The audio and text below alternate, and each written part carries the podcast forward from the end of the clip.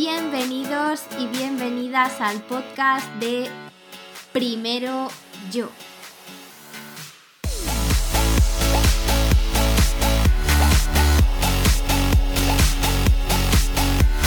Estás en el lugar correcto si quieres formar parte de una comunidad en la que sentirte seguro o segura y poder expresarte, ser vulnerable, sin miedo a críticas y aprender sobre aspectos de la vida cotidiana que nos van a ayudar a construir una mejor versión de nosotros mismos. Y además, a utilizar nuestro potencial al máximo.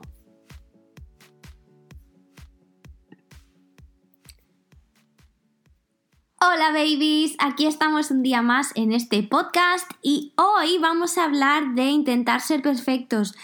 He hablado no hace mucho de esto en mi Instagram y por lo que vi estáis más que interesados e interesadas y es un problema bastante común. Yo ya lo sabía, yo ya sabía que no era la única. Yo no sé vosotros o vosotras, pero a mí mil veces cuando me han dicho, venga, descríbete a ti misma, pues yo decía, mm, soy perfeccionista y me quedaba más ancha que larga. Y ahora entiendo que, uno, esto se puede cambiar, dos, no es tan positivo como me pensaba, y tres, muchos de nosotros y nosotras tenemos este problema diariamente y no nos permite llegar a donde queremos ir porque no nos sentimos lo suficientemente buenos. Bueno, Vamos a intentar descubrir en este capítulo de dónde viene y vamos a decidir si realmente nos conviene ser perfeccionistas o no. Te voy a hacer una pregunta para ver si este tema es para ti o no y para ver si realmente te merece la pena seguir escuchando este podcast. Eres de esas personas que si tu amiga o tu amigo te dice que te necesita, aunque en realidad sabes que es por una tontería tontísima y no tienes ni un minuto, pero te dice, ay tía, te necesito, coges y dejas tus cosas y te vas a hacer lo que quiere hacer tu amiga. Si eres de esas, probablemente estés en mi grupo, estés en el grupo de esas personas que siempre quieren complacer a los demás y que además sientes que tienes que ser perfecta para todo el mundo. Bueno, pues esa he sido yo. Le he dado este título al podcast porque hubo este libro que me leí no hace mucho de Reshma Sauhani o algo así. Espero haberlo pronunciado bien, I'm sorry. Que de hecho se titula Valiente pero no perfecta y me marcó muchísimo porque empecé a entender el por qué lo hacemos y que esto es algo común, especialmente en las mujeres. Ojo, no quiero decir que no lo sea para los hombres, pero nosotras, por ciertas cosas que vamos a ver después, pues tenemos más facilidad de caer en esa trampa. Yo, como profesora que he sido y que ahora mismo soy, lo veo un montón en las niñas. Veo que cada vez que les das algún tipo de feedback o cada vez que les pones un nuevo challenge o reto, te dicen que no antes de empezar porque no se creen suficientes, porque creen que no van a ser perfectas. ¿Y a quién le importa? ¿Y a quién le importa lo que yo haga? Por lo tanto, tenemos que acabar con esto. Está muy bien ir hacia nuestra mejor versión, pero lo de ser perfectos o perfectas va a ser que no. Os voy a contar una historia, que es la misma historia que cuenta la escritora de este libro. De Erika. Yo me he sentido muy identificada con Erika varias veces. Erika desde muy pequeña siente que tiene que ser perfecta, que ese es su trabajo, que ya que todo el mundo ha decidido que es una niña monísima, que saca muy buenas notas, que ha salido elegida como delegada, que tiene la mejor sonrisa, que bla bla bla, pues tiene que mantenerse siempre perfecta porque si no va a decepcionar al resto. De hecho, Incluso ha llegado al punto que hace un voluntariado en el hospital porque le han dicho que se vería bien en su currículum. No aplicó a las cheerleader aunque se moría por bailar con las cheerleader porque sus amigas le dijeron que nada, que eso era bueno para otro tipo de chicas. Y, ojo, estaba escuchando a sus amigas y ni siquiera le gustaban sus amigas porque son amigas de esas que son malas, que, que te dicen lo que tienes que hacer para ellas sentirse mejor consigo mismas. Bueno, es cierto que da mucho miedo hacer otra cosa a lo que te dicen, porque no sé si os lo han dicho alguna vez, pero está eso de ve lo seguro y así evitas el fallo. No estoy nada de acuerdo. Solía estarlo, pero ya no. De hecho, en español existe esta frase que dice, más vale lo malo conocido que lo bueno por conocer. Error. Puede que lo que haya en lo desconocido sea mucho mejor que lo que ya conoces. Estamos de alguna manera, como estaba Erika, programada para ser perfecta. De hecho, Erika se siente presionada todavía, ahora mismo es una mujer adulta, a ser perfecta. Sigue diciendo que le gustaría haber tenido tener las narices de hacer lo que quería, siente que no puede decir la verdad por no herir los sentimientos a los demás, por lo que no está siendo ni honesta consigo misma ni con los demás. Toma ya, otra carga añadida en tu vida. Se pasa la vida intentando probarle su valor a sí misma y a los demás. Toma ya, otro gasto de energía. Siente que tiene que complacer a todo el mundo. Demasiadas veces pensamos en nuestras ideas, oh, qué guay sería hacer esto, y sin embargo dejamos que otra gente nos convenza de que no es lo mejor. ¿Pero por qué? Si es lo que tú quieres, go for it. No esperes a que nadie te diga que eso no es lo que tienes que hacer. Ve a lo que te dé la gana y si cometes un fallo, fallo tuyo. Yo, una de las estrategias que aprendí a utilizar hace años es, cuando realmente quiero hacer algo, primero me pongo a ello, voy a hacerlo y cuando ya casi lo tengo terminado aviso, oye, que he hecho esto. Así nadie me puede decir que no lo haga y si cometo el fallo, ole, he cometido el fallo porque me ha dado la gana hacer esto. Y de ese fallo, guess what? Voy a aprender. Vale, Ahora vamos a ir de dónde viene esto, Raquel. Bueno, pues de nuevo, esto como tantas otras cosas viene de nuestro niño interior. ¿Qué es nuestro niño interior? Bueno, son esos programas que tenemos desde que somos pequeños. Desde pequeños o pequeñas nos han dicho, nuestros padres o nuestros profesores o nuestros amigos, eres tal, eres cual, no eres suficiente para esto, esto no se te da bien. Todas esas palabras que te piensas que no tienen ningún poder sobre ti, tienen un montón de poder y se te han quedado en el subconsciente y son las barreras que no te dejan seguir caminando.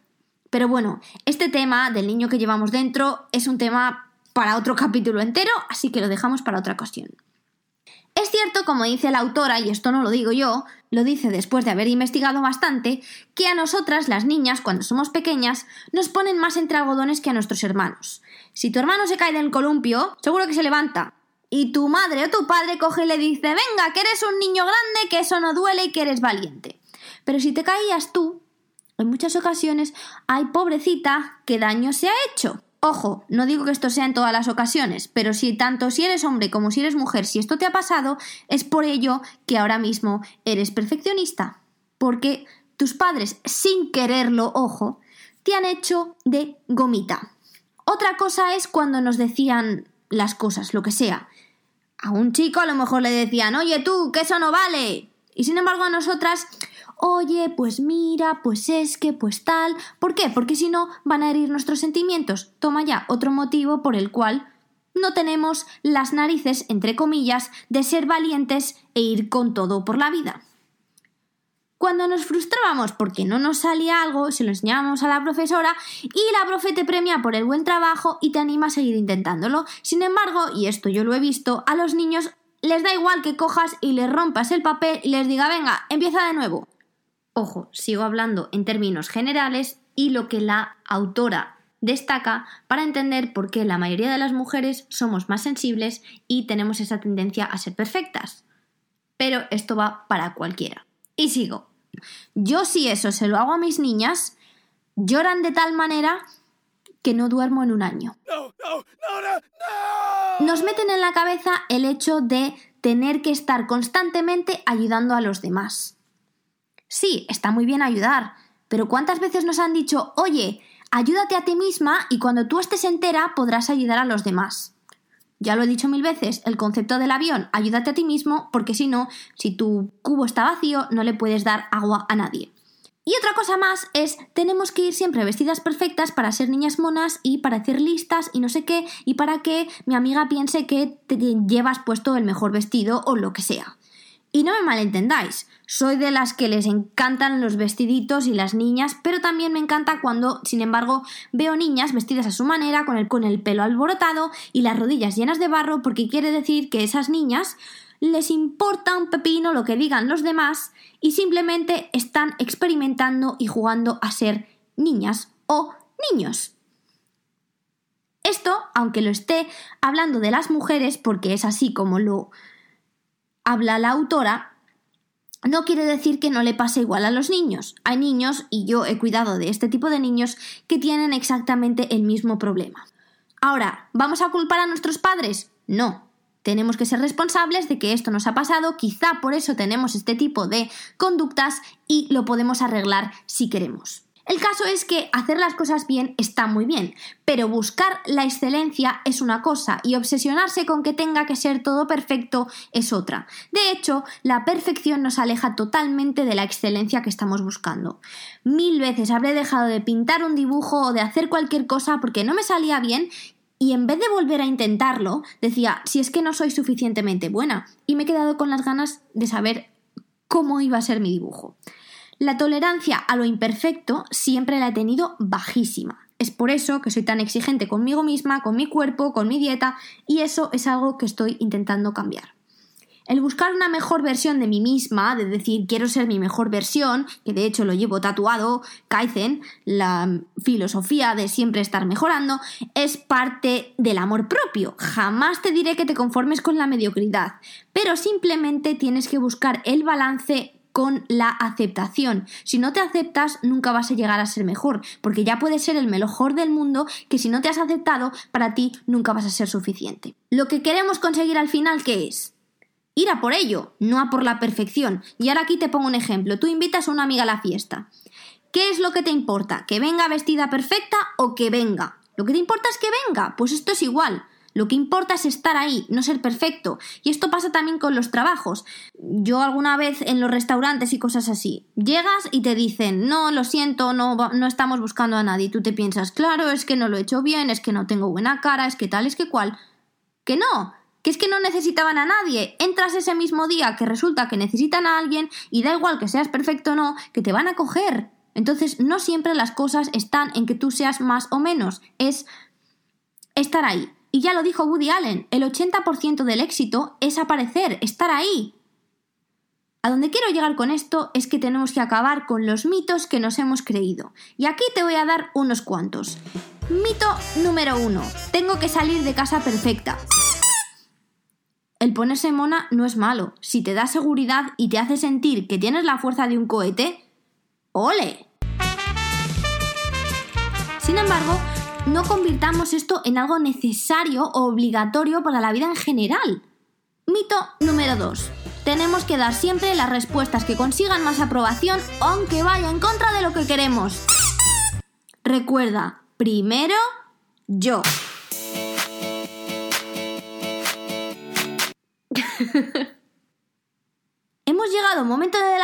En el que estamos condicionados y comprometidos a hacernos a nosotros pequeños y parecer menos de lo que somos para gustarle a los demás. Pero es que el problema es que cuando trabajamos tan duro en que a todo el mundo le gustemos, acabamos por no gustarnos a nosotros mismos. Mito número 3. Tenemos que poder con todo y hacer 200 cosas a la vez. Esto es algo, y no me vais a decir que no, que las mujeres lo tenemos muy metido en la cabeza. El multitasking se ha convertido en la nueva norma. Tenemos hasta la broma hecha de que como somos mujeres podemos hacer mil cosas a la vez. Y ojo, que no digo que no podamos, pero que es que no hay que hacerlo. Estamos hablando por teléfono, cogiendo cita para el médico, poniéndole la comida al perro, terminándonos de poner los pantalones y cerrando la lavadora con el pie. Ahora si ponemos el programa largo, el mes del corto, todavía nos enfadamos con nosotras mismas, porque madre mía soy torpe. Yo, dame un respiro, ¿quieres? Es que no se debe hacer mil cosas a la vez, porque para empezar, en otro orden de cosas, no es bueno para la mente. Y un último punto para destacar. Una cosa que se nos da bastante bien es criticar a otros y a otras. Que sepas que cuando criticas a otra mujer por no ser perfecta, ay, mira lo que lleva o ay, bla, bla, bla, juegas en tu contra. Porque ¿quién ha dicho que lo tenga que ser? Ni tú lo eres, ni ella lo es, ni nadie lo es. Es importante, por lo tanto, que te rodees de gente que cree en ti. Además, de entender que hay gente a la que no le vas a gustar. Y está totalmente bien. Yo todavía a veces siento la necesidad de ser extremadamente maja con esa gente que sé que me está criticando, porque realmente no soy lo que piensan, porque yo digo, jolín, pero es que yo no soy eso que están diciendo, es que si vieran lo que yo veo, o es que si lo vieran desde mi punto de vista, pero vamos a ver, ¿de quién es el problema? Yo soy quien soy, yo hago lo que me gusta porque a mí me gusta. Lo que ellos opinen no es mi problema. No tengo que ser extremadamente simpática con ellos, no tengo que ser de otra manera para que ellos entiendan mi forma de vivir. Mi vida y mis decisiones son para mí. De hecho, hay una frase de Rachel Hollis que se me quedó en la cabeza metida que dice que la vida es como si fuera un teatro. Tú estás ahí arriba actuando, ¿no? Y dice ella, no dejes a gente con asientos baratos tener una opinión cara. Y es totalmente cierto, ¿por qué dejamos a gente que realmente en muchas ocasiones ni nos importa tener una opinión que la tenemos en la cabeza durante dos días, run, run, run, run, run, run, y yo la primera, y luego digo, ¿pero qué haces? ¿Pero acaso te importa? ¿Pero acaso te están dando el pan de cada día? Pues no, entonces cada uno con su vida. Hay gente que le encanta criticar y está bien, es su entretenimiento. Yo, obviamente, os voy a decir que intentéis quitaros esa crítica de la cabeza porque igual que criticáis a otros, os criticáis a vosotros. Pero, ¿que hay gente que quiere dedicarse a criticar? Pues oye, como el que se dedica a jugar al ajedrez o el que se dedica a montar en bici. Cada uno tiene su entretenimiento. Por lo que con lo que me quedo de este libro es que se puede ser valiente, se pueden probar cosas que no sabemos si se nos van a dar bien, que tenemos que dejar de rechazar oportunidades solo porque creemos que se nos va a dar mal. Tenemos que apostar más por nosotras y por nosotros. Y aunque esto suponga ir en contra de la imagen que todo el mundo tiene de ti. No sabes cómo te puede cambiar la vida. Porque si te ronda en la cabeza y tienes esa idea de, ay, easy, easy, hazlo. ¿Cuántas veces has dicho en tu vida, y si hubiera hecho? Espero que esta sea la última, espero que no lo vuelvas a decir más. Y la próxima vez que tu interior, que tu gut, que se dice en inglés, te diga, quiero hacer esto, pruébalo. ¿Que no te va? Pues ya aprenderás para la próxima. Yo todavía me acuerdo cuando tomé la decisión de irme a Irlanda, que lo hice como se estaba contando antes, que ya lo decidí en una semana y cuando ya lo había decidido se lo conté a todo el mundo para que la opinión de nadie se emitiese en mi camino. ¿Y os creéis que alguien creyó que iba a durar más de una semana? Nadie. Pero yo aún así lo hice y estoy orgullosa y se lo recomiendo a todo el mundo vivir fuera de tu casa por un tiempo, con casa me refiero a país, para darte cuenta de lo que realmente tienes. Eso me hizo crecer como persona, como mujer y como todo. Y además aumentó mi resiliencia a un nivel que ahora no tendría si no lo hubiese vivido. Y entre tú y yo. ¿Creéis que si yo hubiera contado todo esto primero y hubiese escuchado todas esas opiniones, habría tomado la misma decisión? Porque yo creo que no. No podemos depender ni de la imagen exterior ni de lo que piensen de nosotros. Por lo tanto, como dice la autora del libro, Resma, no quiero decir su nombre muchas veces por si lo estoy diciendo mal, hemos de practicar el fallar para construir nuestra resiliencia. Así que aquí os dejo la frase del día, ese tuiteable o instagrameable que le llamamos, que dice, aprende a fallar y pronto. Muchísimas gracias por tomarte el tiempo de escucharme. No te olvides de cuidar de la única versión de ti que existe y tampoco te olvides de suscribirte. Ya hemos llegado al final de este podcast. Te quería dar las gracias por invertir tu tiempo en escucharme. Espero que te haya servido de ayuda e inspiración y que de alguna manera te hayas sentido identificado identificada y que incluso hayas podido tomar alguna nota.